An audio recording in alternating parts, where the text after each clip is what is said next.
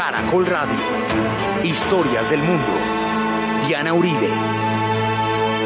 Buenas, les invitamos a los oyentes de Caracol que quieran ponerse en contacto con los programas. Llamar al 245-9706, 245-9706 o escribir al email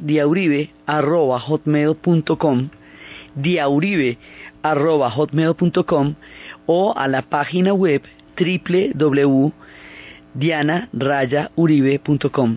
Hoy vamos a ver el macartismo y el movimiento por los derechos civiles de Martin Luther King en los 50.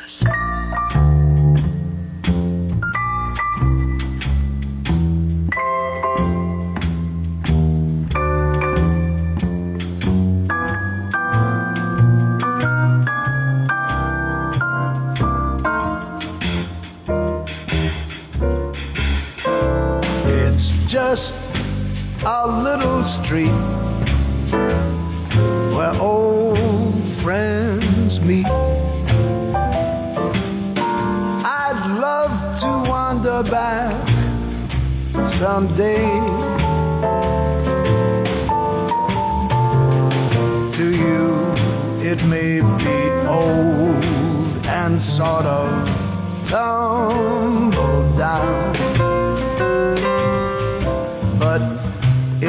a lot to folks in my hometown.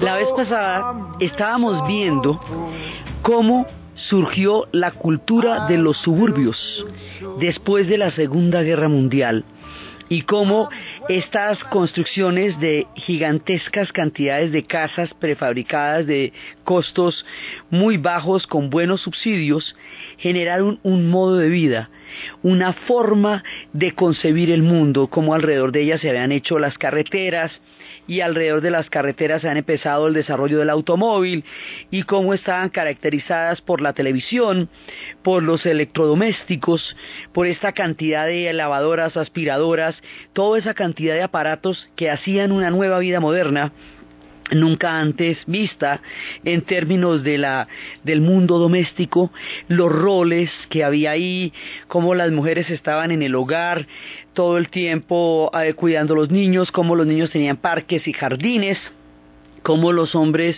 estaban en las oficinas o en las fábricas en el centro de la ciudad, llegaban a los suburbios una noche y cómo los empleos de todas maneras garantizaban una muy buena estabilidad de vida, había seguridad, había una sensación de bienestar muy grande. Esto va a generar en el imaginario colectivo de una gran cantidad de gente, porque la cultura de los suburbios es masiva, son millones de personas las que alcanzan estos niveles de bienestar. Es toda la América blanca, la de los blancos anglosajones, protestantes o SWASP, porque ellos son un montón, son la mayoría. Y la clase media se vuelve una franja enorme de la sociedad. Este fenómeno, el de los suburbios, va a generar una sensación de logro, de sentir que lo lograron, que realmente todo el proyecto que ellos empezaron desde el día que se hicieron a la mar los padres peregrinos, atravesando por todos los dolores de las migraciones que venían en todas las diferentes etapas, todo el tiempo que habían trabajado tan duro, la época de la Gran Depresión y la huella psíquica que eso había dejado, la teoría de la predestinación del protestantismo, que es la base religiosa de todo esto que hace sentir que el, el que le va bien y tiene prosperidad es porque es un elegido. Todo esto se junta para sentir que han logrado exactamente lo que querían el modo de vida americano. Se sienten habitando una forma de vida que para ellos es la mejor posible. Es democrática, es segura, es una forma de vida que los hace sentir parte de algo realmente valioso y se vuelve el imaginario más importante en la cultura americana y es un mundo, digamos, alrededor del cual todo parece ser prosperidad y todo parece ser alegría porque mucha gente se siente muy confortable dentro de esta forma de vida.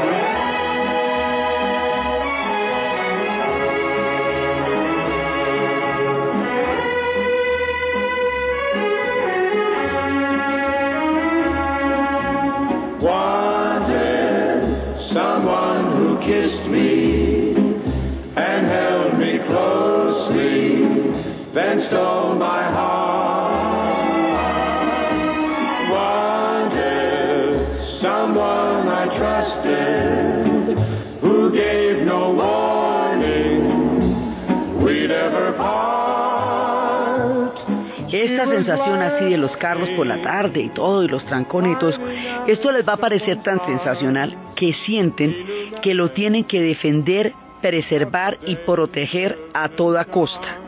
Eso es uno de los mecanismos humanos que cuando está contento con algo le da por ponerle rejas alrededor, no va nadie se lo mire. Entonces, es una época internacionalmente muy tensa. A partir del 48, Stalin ha ido tomándose cada uno de los países de la Europa del Este, se ha dado el episodio del bloqueo de Berlín, y cada, la Guerra Fría se va haciendo cada vez más fuerte, cada vez más amenazante, cada vez más dura. El triunfo de la Revolución China lleva la Guerra Fría al Asia, cambia todo el contexto geopolítico, porque hasta ahora eso era un problema que se estaba dirimiendo en Europa, pero emerge una potencia comunista que nadie esperaba ni estaba viendo, y en medio de esta este clima de creciente tensión es cuando se da la guerra de Corea. Nosotros todo esto lo vimos en su momento en la serie de la Guerra Fría.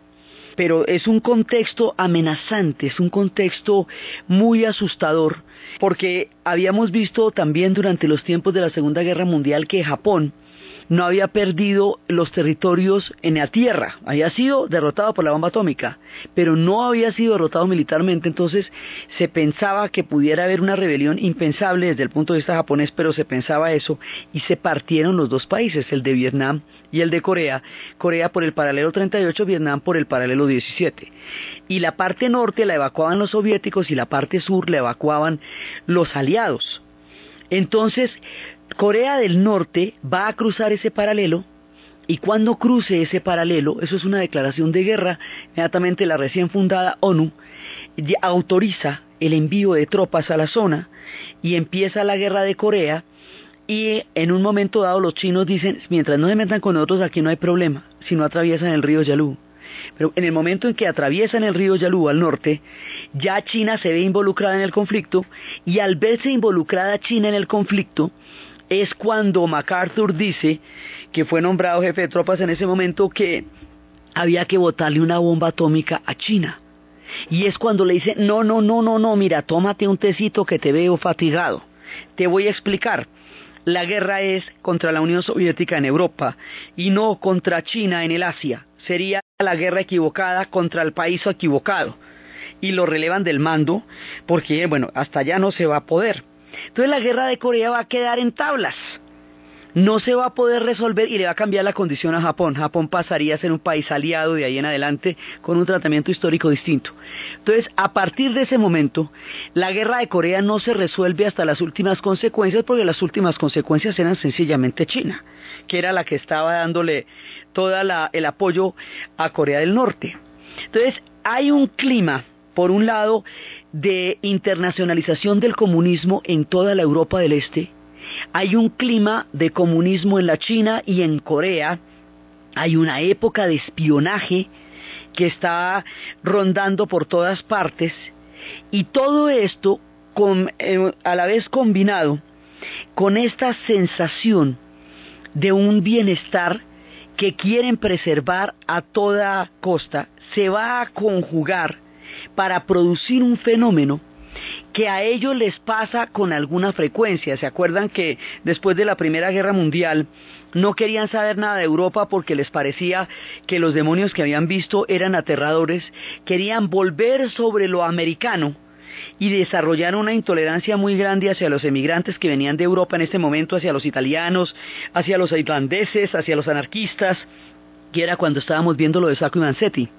Bueno, pues ahora les da lo mismo, empiezan a sentir una intolerancia, pero no para volver a lo que es americano, a tratar de encontrar la raíz como pasaba después de la Primera Guerra Mundial, sino para ratificar lo que consideran un modo de vida el mejor posible y que eso no lo puede alterar nada. Todo esto va a conjugar un fanatismo y una histeria que por las características que llegó a tener fue comparada por Arthur Miller uno de nuestros intelectuales de los que estábamos hablando la vez pasada con la muerte de un viajante, con el episodio de la cacería de brujas que se presentó en Salem cuando unas adolescentes empezaron a hacer una picardía en el bosque y para que no las pillaran dijeron que habían sido poseídas por el demonio, empezaron a dar una serie de testimonios implicando a gente de la población, terminaron colgando 19 personas y procesando a más de 100 en una locura histérica donde después se demostró que no había nada por la gravedad del episodio de las brujas de Salem. Y lo que va a pasar ahorita, a este periodo se le conoce como la cacería de brujas, y por la obra de teatro que va a hacer Arthur Miller estableciendo el símil. Habíamos visto la vez pasada cómo, aparte de los artistas Nadie parecía sospechar del modo de vida americano, todo el mundo estaba en un consenso muy grande dentro de la gente que habitaba los suburbios, dentro de la gente que estaba circunscrita en esa cultura, aparte de los beat, aparte de Pollock, aparte de, la obra de Hoover, aparte de los literatos y los artistas en general, esto era un consenso muy grande. Entonces ahora, un senador de Wisconsin va a entrar en el 50 y va a empezar durante todo este periodo, durante y después de la guerra de Corea, porque después de la guerra de Corea es cuando dice que no hay sustituto para la victoria y que si Estados Unidos no cumplió el papel histórico de llevar hasta las últimas consecuencias del conflicto era porque había elementos infiltrados comunistas desviando el objetivo histórico de los Estados Unidos en ese momento. Este personaje tiene la tesis de que hay una conspiración y que eso está lleno de espías y de infiltrados y que él los va a sacar de donde quiera que estén. Y arranca a buscarlos en la sopa y debajo de la cama. Y empieza a desatar una persecución. El hecho de que no hubiera pruebas, el hecho de que fueran interrogados de una manera exhaustiva, que fueran imputados, inculpados, sin que hubiera exactamente una, una evidencia, no parece preocupar en un principio la gente la van metiendo en esto y se va a montar una persecución que es la era del macartismo por este senador de Wisconsin, que es McCarthy. Esta, esta persecución se va a montar específicamente sobre la gente que genera opinión, sobre la gente de la radio, la gente de la televisión, la gente del cine, novelistas, escritores, artistas, y se va a volver una cosa que se va a hacer extensiva a todo el que, en últimas, termine siendo crítico no digamos opositor, crítico frente al modo de vida americano de alguna manera. Esto va a tener un tribunal de la Inquisición que se llama el Comité de Actividades Antiamericanas, la Casa de Actividades Antiamericanas, WAC, House of Un-American Activities. Y esto va a perseguir a todo el mundo y va a tener una lista negra. Esa lista negra quiere decir que a usted, si lo ponen en esa lista, no le van a dar trabajo. No le van a dar contratos, no le van a dar guiones, no le van a dar series, nada de eso le van a dar y usted va a estar marginado de la posibilidad de ejercer el oficio que usted ejerce. Eso es una lista negra. Y está saliendo en medio de todo este confort un ataque de paranoia muy fuerte en este momento.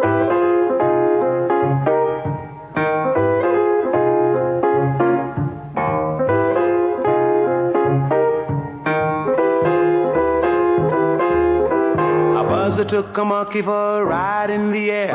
The monkey thought that everything was on the square. The buzzer tried to throw the monkey off his back. The monkey grabbed his neck and said, Now listen, Jack.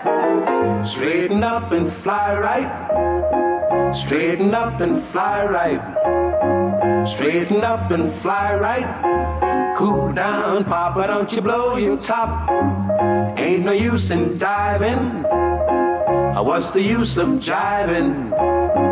Straighten up and fly right. Cool down, Papa, don't you blow your top. Y la música era melosísima y la situación era tensísima. Todo estaba pasando a la vez. Los 50 son el laboratorio de lo que va a ser los Estados Unidos más adelante. Entonces, en este momento, ya la televisión en muy poco tiempo empieza a ocupar un lugar preponderante y se va a perfilar como algo que va a llegar a ser omnipresente en la cultura americana. Hoy por hoy es su visión del mundo. O sea, ellos tienen la idea del mundo que ven en la televisión. Es así de simple. Es todo lo que prefigura su manera de relacionarse con el universo. En los 50 ya la cosa era muy importante, ya la televisión no era solo para niños, no era solo de monitos, ya empiezan a hacer los seriados, las miniseries y las comedias. La gente que hacía los guiones tenía que ser sometida a la revisión del comité y les van a dar durísimo. Alrededor de la censura del macartismo en la televisión, hay varias películas. Periódicamente ellos hacen películas de esto porque es, una huella psíquica dura también, la intolerancia que se, se llegó a generar en esa época. Entonces había una película de Woody Allen que se llamaba El Testaferro. La película la protagoniza Woody Allen, la dirige Martin Reed. Y es una historia de cinco escritores, de estos que les estoy contando, de Arthur Biller, de Dashiell Hammett y de todos los que les voy a contar ahora de la serie negra, que no podían, no, no estaban en la lista negra, entonces no podían vender sus guiones, nada. Entonces adoptan la figura de un testaferro, que es un cajero, que es Woody Allen, que escasamente sabe leer y se presenta como el escritor que es la fachada de todos estos guiones. Una mujer se enamora de él por lo inteligente, por lo bien que escribe, por lo sensacional que es y por lo locuaz que es el toque humorístico porque se enamora del fantasma de los guiones de los cinco escritores, pero el tipo apenas si lee el directorio telefónico. Y empieza toda la historia del testaferro hasta que finalmente con todo el humor de tener que cambiar escenas mientras está el rodaje y entonces él decía que él no podía sino estar en un cuarto aislado totalmente sin ruido mientras por la ventana le decía a los escritores que cambiaran la escena, ellos cambiaban la escena y atrapaban por la ventana y le daban el guion y se ven un montón de peripecias hasta que lo van a llevar ya al comité de actividades y empiezan a preguntarle si conoce a Hecky Brown y él dice conocer, a ver lo que llaman conocer con lo que significa conocer el alma humana, lo que uno se gasta en eso. No diría yo, y empieza a ser así diletante y grandilocuente hasta que termina diciéndole, ¿sabe qué? Ustedes lo que me están preguntando me parece muy extraño y yo realmente los mando pues para porra y lo van a llevar a la cárcel. Así termina la película. Esto de la televisión va a ser una cosa muy complicada. Hay otra película reciente que se llama Buenas noches, buena suerte. Good morning, good luck. Es una película en la cual hay un, eh, señor en la televisión, un presentador, que está denunciando la manera como McCarthy persigue de forma infundada con su compañero de fórmula que es el ciudadano con un tipo de una intolerancia persiguiendo a todo el mundo y cómo la gente eh, digamos permite que todas esas cosas estén pasando y cómo esto le empieza a costar al canal la pauta, la publicidad, el apoyo y el jefe de la, de la programadora lo apoya a pesar de lo difícil el últimas termina más o menos airoso, pero el, programa lo pasan por allá, a las 2 de la mañana, digamos, le, ponen un horario muy difícil, no lo sacan del aire, pero lo corren a un horario que ya no tiene la capacidad de sintonía para evitar las críticas. Entonces, la gente metida en el negocio, en el mundo del espectáculo, va a ser la más afectada. En el cine, Charles Chaplin es expulsado de los Estados Unidos por tiempos modernos. O sea, las películas de Charlie Chaplin les empiezan a parecer comunistas. Y esto se va complicando. Además, muy doloroso fue porque Charlie Chaplin había vivido toda su gloria durante más de 20 años en los Estados Unidos y se tiene que ir perseguido por el macartismo. Una cantidad de personajes van a caer en, esta, en estas redes porque además había que acusar a los otros para poder eh, mantenerse dentro del mundo del espectáculo, lo cual los ponía en una situación sumamente difícil. Muchísima gente se suicidó. En la película del Testaferro también hay uno de los personajes que se suicida y cuando aparecen los créditos del final de la película, todos los actores, menos Woody Allen y el amigo y la pelada, son gente que fue lista negra en el 51, en el 53, durante todas estas épocas porque fue una persecución muy fuerte. Hubo gente como el caso de Elia Kazan, que siendo un gran director fue parte de los que acusó y quedó en la sombra por eso. Cuando le dieron el Oscar a toda una vida hace pocos años, la gente protestaba y no se paraban a, a, aplaudirlo porque eran hijos los actores actualmente de gente que fue de la lista negra en ese momento. Eso dejó un espectro muy complicado. Las películas pasaron por las censuras más grandes y había una censura por un lado política y por el otro moral. Y el código Hayes, que habíamos mencionado la vez pasada, entra a regir en el cine y aquí no vuelve a haber una escena ni de besos. Todo es fundido y negro todo va a ser una, una mirada totalmente moralista respecto de la sexualidad. Más adelante, cuando se nos aparezca el rey, el propio Elvis Presley, lo van a enfocar de la cintura para arriba porque consideraban que su movimiento de caderas era lascivo, incitante y perverso para las adolescentes. Entonces, bueno, de ahí para adelante, o sea, la censura moral, esto va ahogando el espacio vital de tal manera que es de esa época y de esa oscuridad y de ese capítulo siniestro, de donde en, la mitad de eso es donde van a salir las rupturas más grandes, es donde va a salir el rock and roll, es donde va a salir un mundo para la juventud, digamos, de toda esta, esta asfixia cultural, van a salir unas rupturas gigantescas porque la cosa se va a poner, va a llegar a un grado de esquizofrenia, que en esa época salió un cómic que se llamaba Lorenzo y Pepita, en nuestro país allá lo llaman Blondie, y resulta que a Lorenzo y Pepita le prohibieron la, la tira cómica porque se consideraba una burla al modo de vida americano, porque Lorenzo no tiene carro, no es un triunfador, todo el que vive en los suburbios tiene que ser un triunfador, eso sí les aclaro. Tiene que ser una persona que va para adelante, que cambia de carro cada año, que cambia de muebles cada año, que está aspirando siempre a lo mejor. Y este tipo ni tiene carro, está todo el día echado en la bañera, huyendo de los vendedores que se meten por las ventanas tratando de venderles una cantidad de productos que ninguno de ellos necesita, ni él ni Pepita. Eso no llaman. El modo de vida americano tiene que ser una cosa esplendorosa y no puede vulgarizarse en la figura de el pobre Lorenzo cuyo jefe lo grita todo el día. Así que sale, Blondie no puede publicarse en los periódicos. Bueno, ya ni les hablo de Robin Hood, ¿no es cierto? Pues a ver, ¿cómo les va a parecer? Entonces Robin Hood sale y así empiezan a perseguir y van a perseguir a la novela negra. La novela negra, toda la serie policíaca que en ese momento estaban escribiendo Dashiell Hammett, Lillian Hellman, Horace McCoy, toda la gente que estaba haciendo un nuevo tipo de literatura absolutamente poderosa y vibrante, que es la serie negra, porque a partir de la solución de un crimen se pone de manifiesto todo el grado de podredumbre y descomposición de una sociedad. Era un pretexto para entrar a bucear de una manera crítica y profunda en un ponqué que aparentemente se veía perfecto, pero que si usted lo miraba por debajo, tenía una cantidad de cosas debajo de la mesa.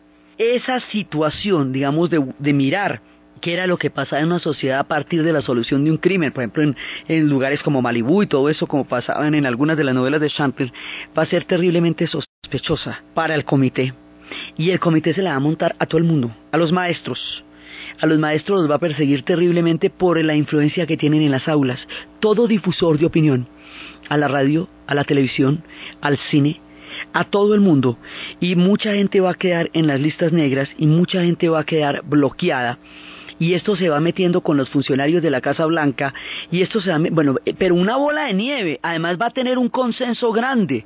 Sí, porque no, si no hubiera habido un consenso grande alrededor de McCarthy, pues lo habían denunciado por loco en un semáforo, por histérico y llevado.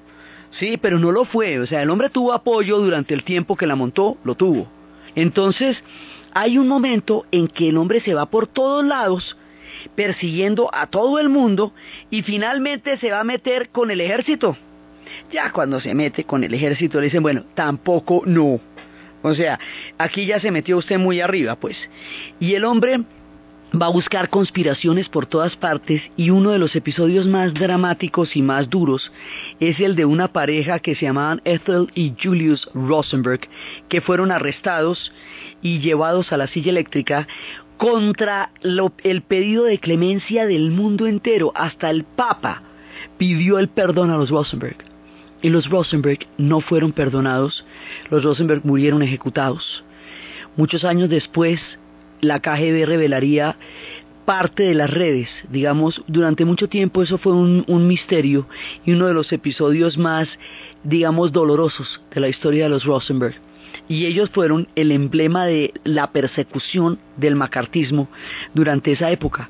Entonces fue un tiempo de histeria, un tiempo de paranoia en el que todo el mundo se veía acechado todo el mundo se veía vigilado y era como al otro lado, en la Unión Soviética, a todo el mundo lo estaban vigilando, a todo el mundo lo estaban persiguiendo. La película reciente de la vida de los otros nos da una muestra de lo que significaba un sistema de vigilancia de esos, que era todo el mundo chuzado, todo el mundo perseguido, una cosa muy complicada al lado y lado y eran las dos caras de una misma moneda. Era la histeria de la Guerra Fría, pero no en la geopolítica ni en las invasiones de los países, sino en casa. Cómo se veía la histeria de la Guerra Fría en la casa de cada uno. Y cada uno se consideraba un potencial espía si siquiera tenía un punto de vista medianamente crítico o diferente la excelente generación de, escritores y de intelectuales que tenía los Estados Unidos en ese momento va a sufrir muchísimo y se va a ver terriblemente afectada el poema Howell, el poema Él, el que estábamos citando la vez pasada, él se va para la cárcel. No Allen Ginsberg, sino el poema. Durante estas épocas va a haber libros y poemas detenidos. El, el, amante de Lady Chatterley en Inglaterra duró 42 años prohibido por obscenidad. Así, digamos, obras literarias específicas que han sido perseguidas en su calidad de obras, ni siquiera por los autores de, aquí en adelante se la montan a los beats, pues al pobre de Elvis, imagínense que lo que era, era fascinante y sensacional, eh, va surgiendo, de aquí va surgiendo el rock and roll, pero eso es otro capítulo suyo, de suyo en nuestra serie, y en esta época todo el mundo está bajo sospecha, hasta que en el momento en que McCarthy ya se vaya a meter con el ejército, empieza a caer en desgracia. Otra película que sale sobre esto es El Ciudadano Con, contando la historia del compañero de fórmula, que es un tipo de una histeria de una intolerancia, era, veía comunistas por todas partes, perseguía a los homosexuales, a todo el mundo, a todo el mundo y terminó muriendo de sida mucho tiempo después. Y McCarthy, después de haber enfrentado a toda la sociedad y haber llegado hasta el mismo ejército, va a caer en desgracia. Y hacia la mitad de la década, va a entrar, va a quedar poco a poco cayendo hasta que definitivamente su figura queda escrita en el nombre de la intolerancia, de la paranoia y de una situación de alerta, eh, digamos, para los fenómenos en los cuales se desatan ese tipo de persecuciones y que son fenómenos, digamos, que se le han presentado en esa sociedad con alguna regularidad.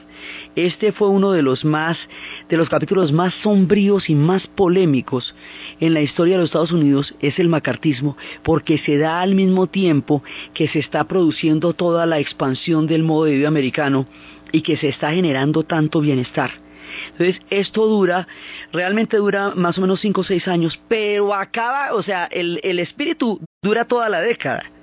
Hasta el final de la década todavía están persiguiendo gente, pero McCarthy, más o menos hacia la mitad de la década, ya cae en desgracia y como, digamos, como figura tutelar de las persecuciones contra todo el mundo empieza a cocinarse en su propia conspiración y en su propia paranoia hasta que ya definitivamente lo sacan de la escena política, pero en el tiempo que duró hizo un daño terrible y alcanzó a perseguir mucha gente y alcanzó a afectar profundamente el arte y la producción intelectual tan brillante, tan eximia que tenía en ese momento la sociedad americana. Por eso está inscrito en uno de los capítulos más duros y sobre todo para toda la gente de la industria del espectáculo y del entretenimiento y en general para todo aquel que pensaba por cuenta propia en un tiempo sombrío como fue el macartismo. Los 50 son una época llena de contrastes, porque mientras se está extendiendo el modo de vida americano,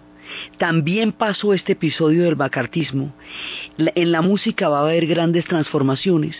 Un personaje va a ser furor a partir del 55 introduciendo un nuevo ritmo y una nueva mirada a esta sociedad que está en tantas convulsiones y en tantos, en tantos cambios. Llega a escena el calipso a través de la figura de Harry Belafonte.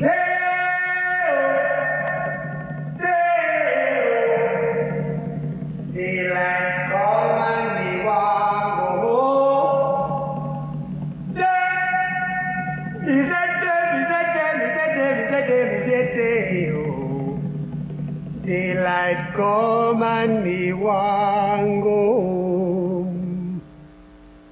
Work all night and a drink a rum. Daylight come.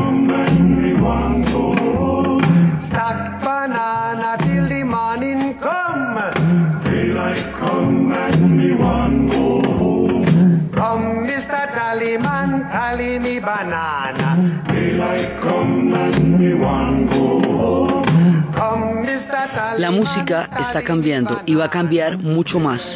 Llega el calipso, llega esta música desde Jamaica y mientras unos están viviendo todo esto que les cuento del cine, de la televisión, del modo de vida americano, mientras está pasando esto, al otro lado también está pasando el movimiento por los derechos civiles.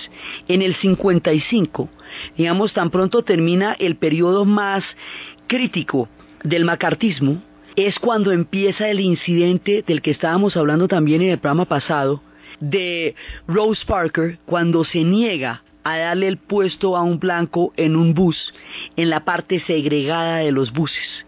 Ahí se empieza a cuestionar el Jim Crow System y ahí empieza el movimiento por los derechos civiles y el movimiento por los derechos civiles va a ser uno de los referentes éticos más importantes que tenemos no solamente en la historia de los Estados Unidos sino en la historia del siglo XX porque el tamaño de la figura de Martin Luther King va a ser un aprendizaje histórico para el espíritu. Entonces, esta mujer, Rose Parker, desafía con esa desobediencia el Jim Crow System y a partir de entonces empieza a desgarrarse la cortina de la segregación a través de las movilizaciones y la no violencia. Y es en ese periodo cuando Nina Simone nos cuenta que el Jim Crow se está muriendo ya.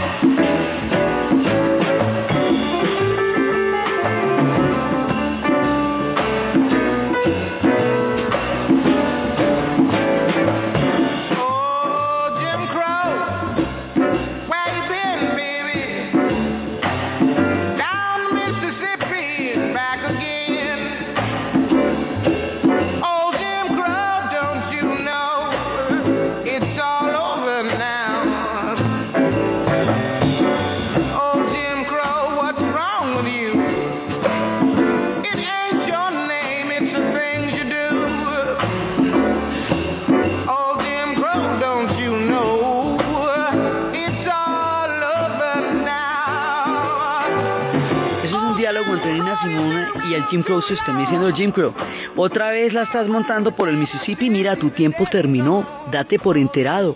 Jim Crow, este no es un nombre, es una persona de la que estamos hablando. Habíamos contado en la historia de las comunidades negras cómo después de la esclavitud llegó el racismo y cómo han intentado a lo largo del siglo buscar un lugar digno bajo la tierra, bajo el sol, en, en los Estados Unidos. Y esto habíamos hablado de la, Asociación para el Avance de la Gente de Color, en la, la Asociación Nacional para el Avance de la Gente de Color, como una manera de crear condiciones históricas dignas. Pues todo eso se concreta en el momento en que Rose Parker se niega a entregarle el puesto a un blanco. Y de ahí en adelante se crea un boicot un boicot de los buses. La gente que va a ir en esos boicots que van a durar un año, no se van a montar a los buses hasta que no estén segregados. Esto va a ser una marcha por todas partes y Martin Luther King la va a dirigir.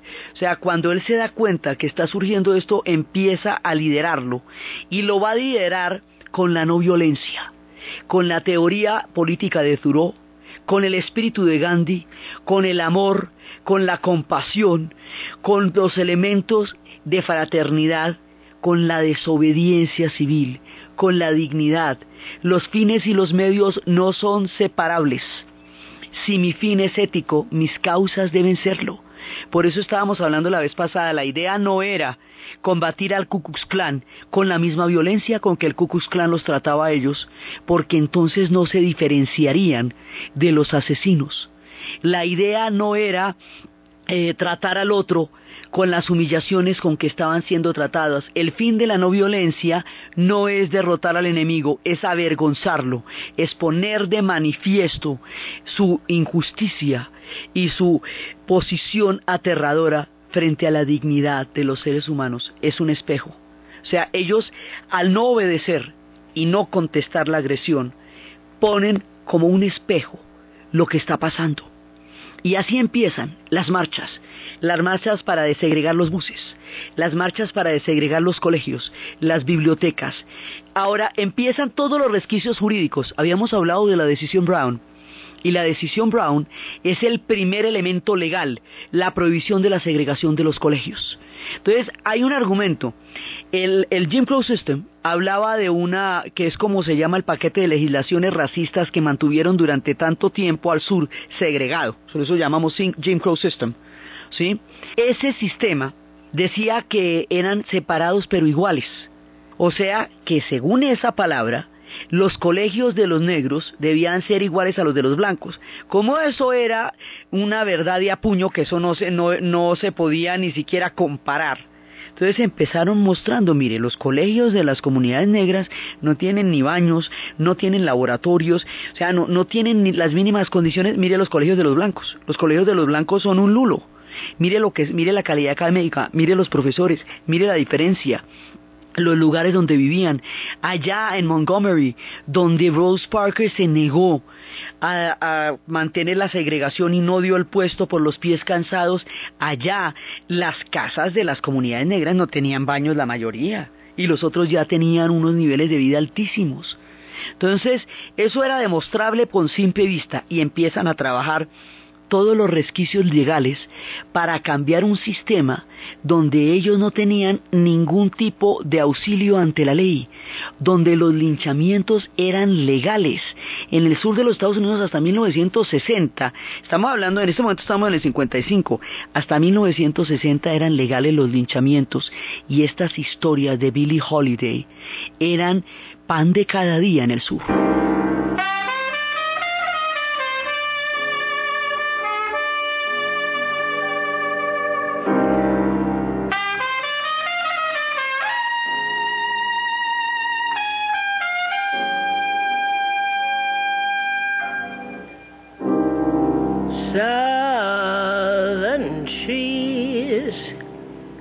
En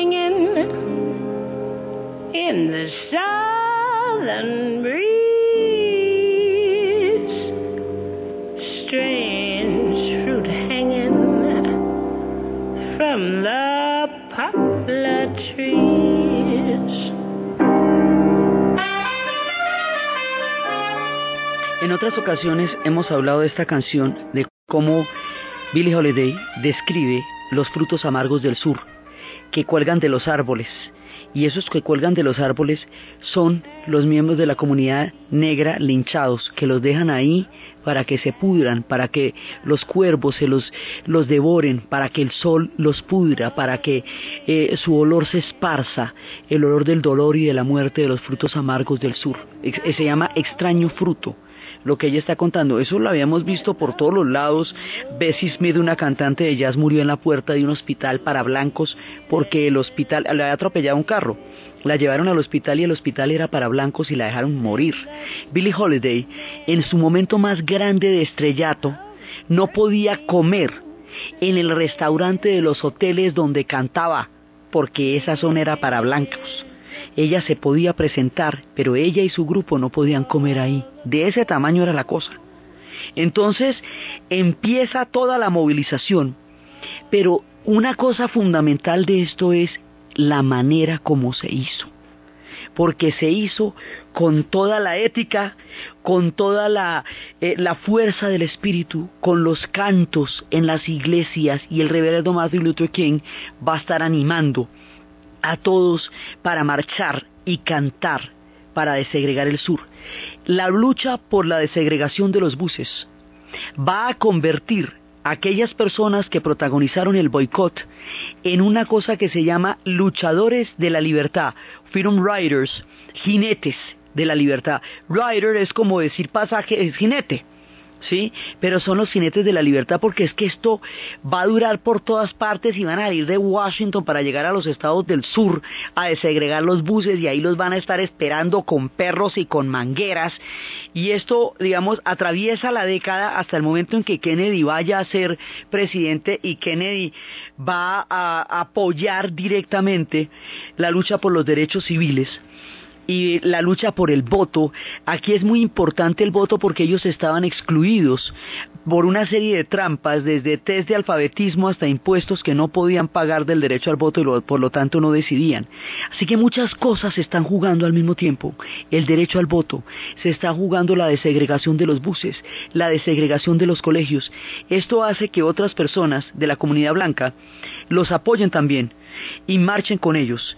En ese contexto de los blancos que van a estar con ellos, que van a sentir la importancia de su cambio, hay eh, una canción de Simon y Garfunkel que se llama Él era mi hermano y es un canto a uno de los activistas que mataron. Mucha gente murió por el camino, mucha gente fue asesinada.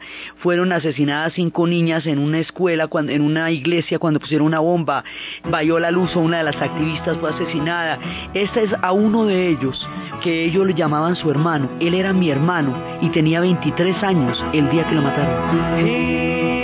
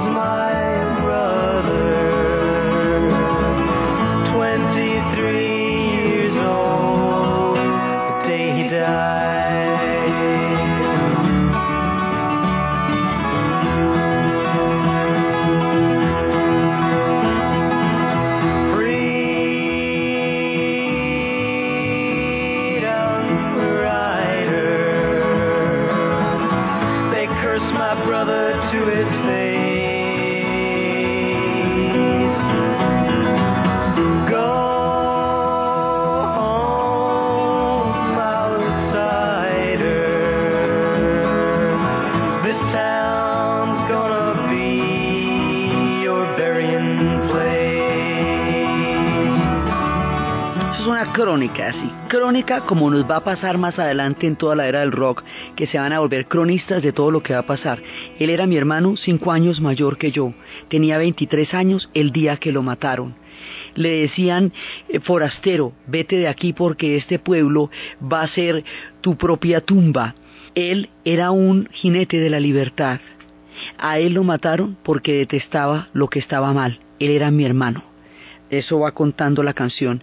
Y aquí van pasando todos los episodios como el que va a ser llevado al cine, que ocurriría en 1965, que es el de Mississippi en llamas, la historia de dos activistas blancos y un luchador negro por los derechos civiles que fueron asesinados en Detroit Mississippi y que después cuando se hizo la investigación eso estaba metido hasta el gobernador del estado. Cuando en 1963 pronuncie el famoso discurso que haría que la conciencia humana entrara en una vibración espiritual de amor, tolerancia y esperanza en el momento en que él dijo que tenía un sueño.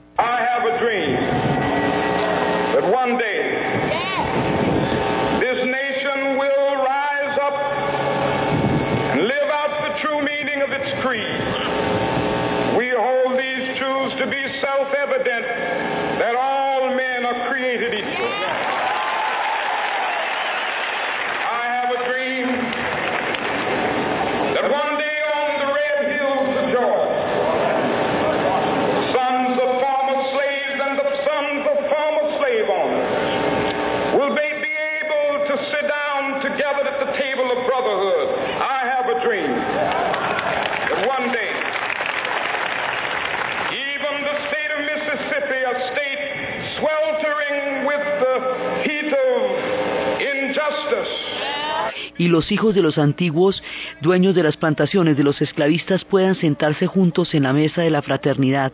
Yo tengo un sueño un día, yo tengo un sueño en que aún en Mississippi, en un estado abrazado por el calor de la injusticia, abrazado por el calor de la opresión, se transformará en un oasis de libertad y de justicia. Yo tengo un sueño, un sueño que un día Alabama en, el Alabama de los crueles racistas, de un gobernador que solamente habla palabras de odio, algún día igualmente allí en Alabama los niños y las niñas negras podrán unir sus manos y como los blancos ser hermanos y hermanas. Yo tengo un sueño en el que mis hijos vivirán en un país donde serán juzgados no por el color de su piel, sino por el contenido del espíritu. Yo tengo un sueño hoy.